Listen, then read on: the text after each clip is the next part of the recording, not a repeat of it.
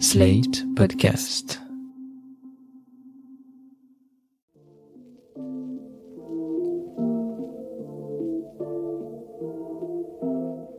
Salut et bienvenue dans New Deal, le podcast Slate Ifri TTSO qui décortique l'actualité américaine en compagnie de Laurence Nardon, responsable du programme USA à l'Ifri. Bonjour Laurence. Bonjour Romain. Alors Laurence, bah, l'actualité en ce moment c'est les nouveaux affrontements en Israël et sur les territoires occupés.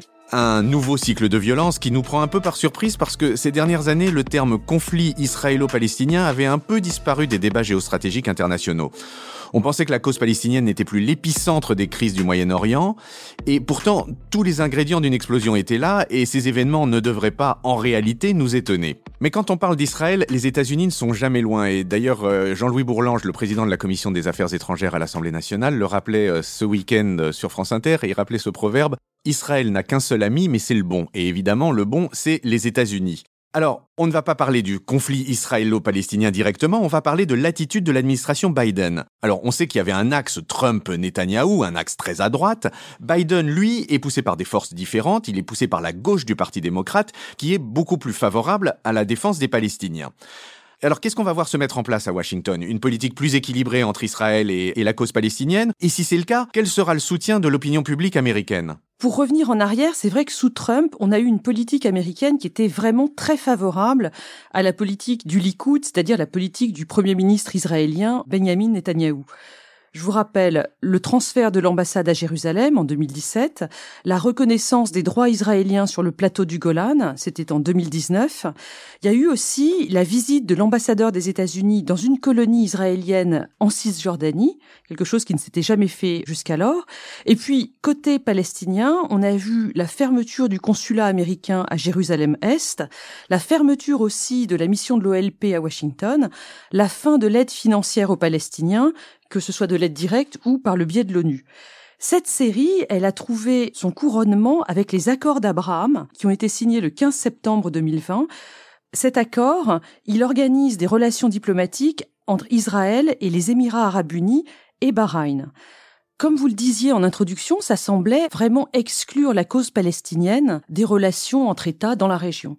Bon, il faut rappeler que si Donald Trump a été aussi actif, c'était surtout pour flatter son électorat évangélique, très attaché à la cause d'Israël. Mais l'ex-président n'a pas agi directement, il s'en est remis à son gendre, Jared Kushner. Et pourquoi lui? Eh bien, Jared Kushner, donc le gendre du président, faut d'abord dire qu'il a été présent sur beaucoup de dossiers. Rappelez-vous, l'an dernier, c'était lui qui était en charge de la réponse gouvernementale par rapport au Covid. En ce qui concerne le conflit israélo-palestinien, Jared Kushner a été à la manœuvre d'abord parce que c'est un juif pratiquant dans un courant orthodoxe moderne. Il faut dire aussi que sa famille est assez proche de la famille de Netanyahou, avec euh, un sous-entendu de corruption qui n'est pas complètement absent. Et puis, comme il l'a dit lui-même, il était tout à fait capable de régler ce conflit parce que il avait lu 25 livres sur la question. Mazette, c'est effectivement, ça force le respect. Bon, mais de ce qu'on a pu voir ces derniers jours, Biden est a priori lui aussi sur une ligne très pro-Israël. Et ça, c'est pas forcément le cas de l'ensemble de son parti, non? Oui, un petit point d'histoire. Le soutien du gouvernement américain à Israël, au départ, il n'était pas acquis Israël est né en 1948. Dans les années 50, Eisenhower était relativement méfiant à l'égard euh, de ce nouveau pays. Il y a eu la crise de Suez en 56, qui a été vraiment un moment de grande hostilité réciproque. Les choses se sont inversées à partir des années 60. Sous Kennedy, il y a eu une rencontre fameuse avec Golda Meir en 1962. Et depuis cette date, Jusqu'à Trump, l'alliance des gouvernements américains à Israël est réaffirmée en permanence. Mais justement, aujourd'hui, avec cette nouvelle administration Biden, les choses pourraient évoluer. Parce qu'au sein du Parti démocrate, on a aujourd'hui la revendication d'une politique étrangère américaine morale, mais fondée sur deux principes philosophiques absolument différents.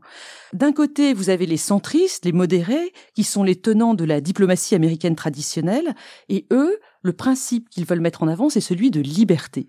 Et à ce titre, ils vont défendre tous les fondamentaux de la liberté politique tels qu'on les connaît, les droits de l'homme, la démocratie, l'individu en tant que citoyen libre de ses droits. Et puis de l'autre côté, vous avez les radicaux du parti qui, eux, veulent défendre avant tout l'égalité. Et à ce titre, ils veulent défendre les petits contre les gros et les puissants et lutter contre la pauvreté dans le monde. Cette opposition vraiment euh, centrale, elle se décline sur tous les dossiers de politique étrangère. Et dans le cas du conflit israélo-palestinien, eh bien, ça vous donne les modérés qui défendent Israël parce que c'est la seule démocratie dans le monde arabe, et les radicaux qui dénoncent de leur côté Israël comme un État d'apartheid qui opprime les Palestiniens.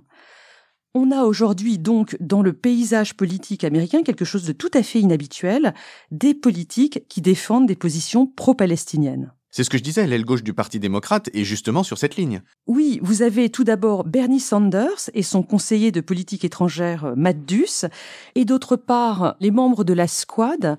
Rappelez-vous, c'est ce groupe de femmes très jeunes élues à la Chambre des représentants, avec Alexandria Ocasio-Cortez, et puis Ilan Omar et Rachida Tlaib, qui sont les deux premières femmes musulmanes élues à la Chambre des représentants.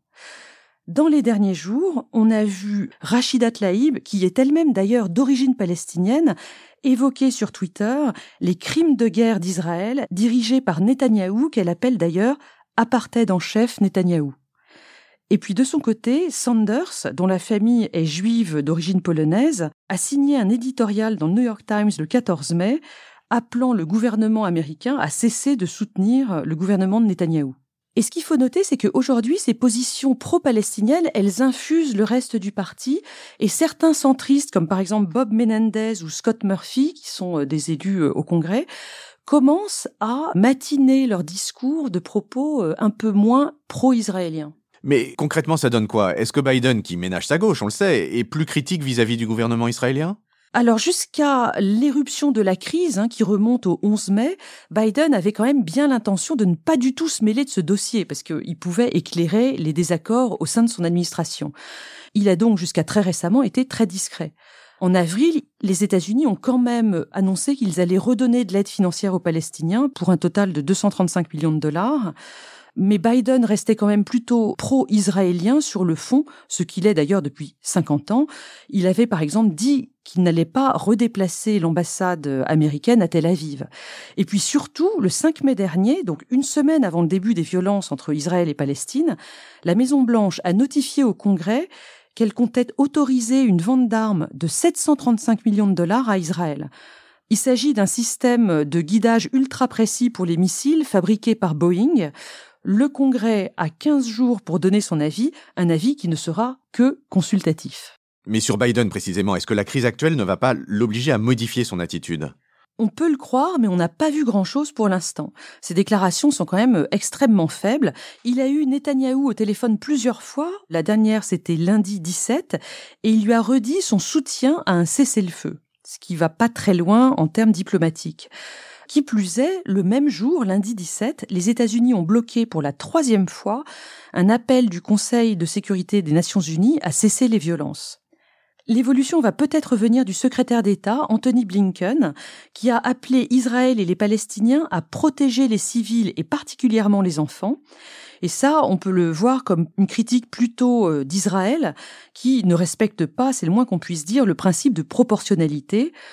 Aujourd'hui, 19 mai, on a toujours un ratio de 1 à 20 sur les victimes, 212 victimes côté palestinien contre 12 côté israélien. Blinken ajoute qu'Israël a un devoir particulier en la matière parce que il est une démocratie. On voit bien au passage que Blinken fait partie du camp des centristes qui mettent la démocratie en premier. J'ajoute que Blinken peut s'exprimer plus fermement vis-à-vis d'Israël car il est juif lui-même.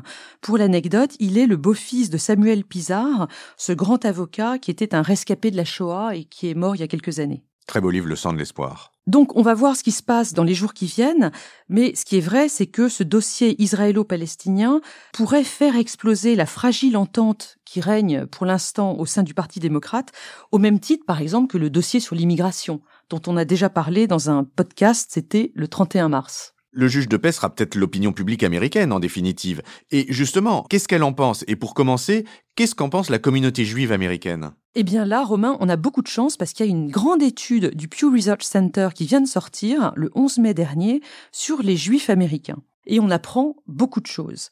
D'abord, qu'ils sont très peu nombreux. En 2020, on estime qu'ils sont 7,5 millions de la population américaine, adultes et enfants compris.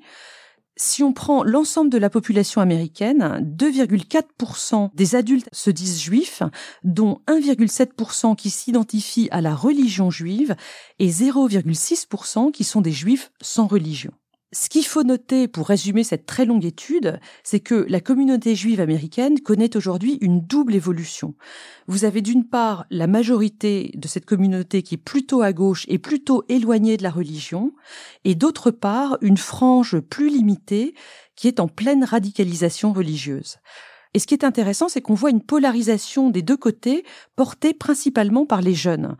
Si on prend le groupe majoritaire dans la communauté juive, très libérale, les juifs sont 71% à se dire démocrates, eh bien, on voit que le nombre d'athées augmente principalement chez les 18-29 ans. Il est aujourd'hui de 40% contre 16% pour les juifs de plus de 65 ans. Et à l'inverse, dans la communauté euh, très religieuse orthodoxe, ce sont aussi les jeunes 18-29 ans qui se disent orthodoxes à 17% contre 3% seulement chez les juifs de plus de 65 ans. Oui, on voit effectivement cette évolution. Et, ça donne quoi en termes de soutien à Israël? Eh bien, on a euh, deux courants différents. Un qui est tout à fait pro-sioniste, c'est AIPAC, le American Israeli Political Action Committee c'est le lobby historique, si vous voulez, qui soutient toujours la position du gouvernement israélien, quel qu'il soit.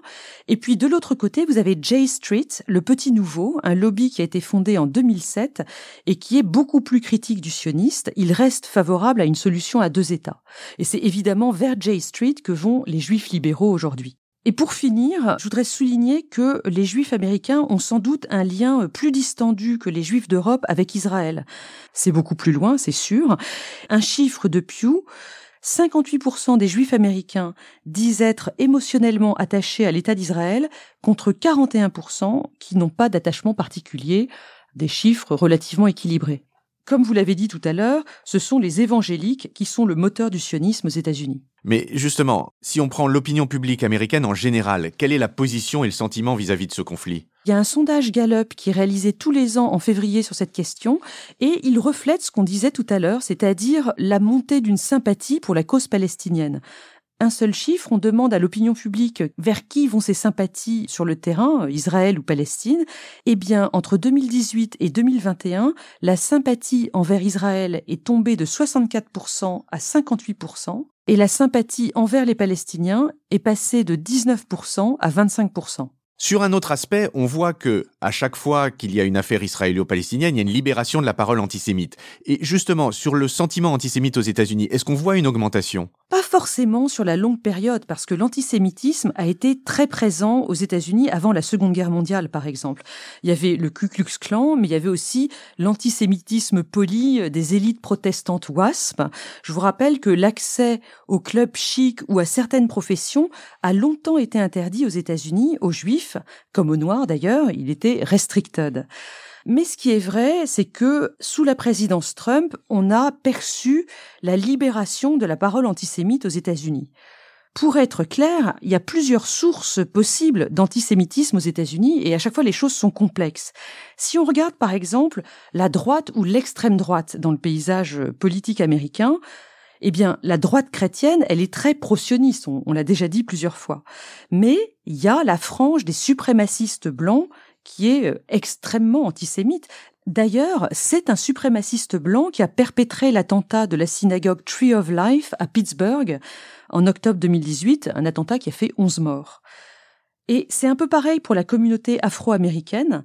Il y a un antisémitisme noir qui est bien documenté, mais on a vu aussi ces dernières années une solidarité entre les juifs victimes d'antisémitisme et les militants de Black Lives Matter. Les musulmans aux États-Unis sont très peu nombreux, donc on ne peut pas vraiment parler d'un antisémitisme musulman, même s'il y a eu des attentats djihadistes, bien sûr, aux États-Unis.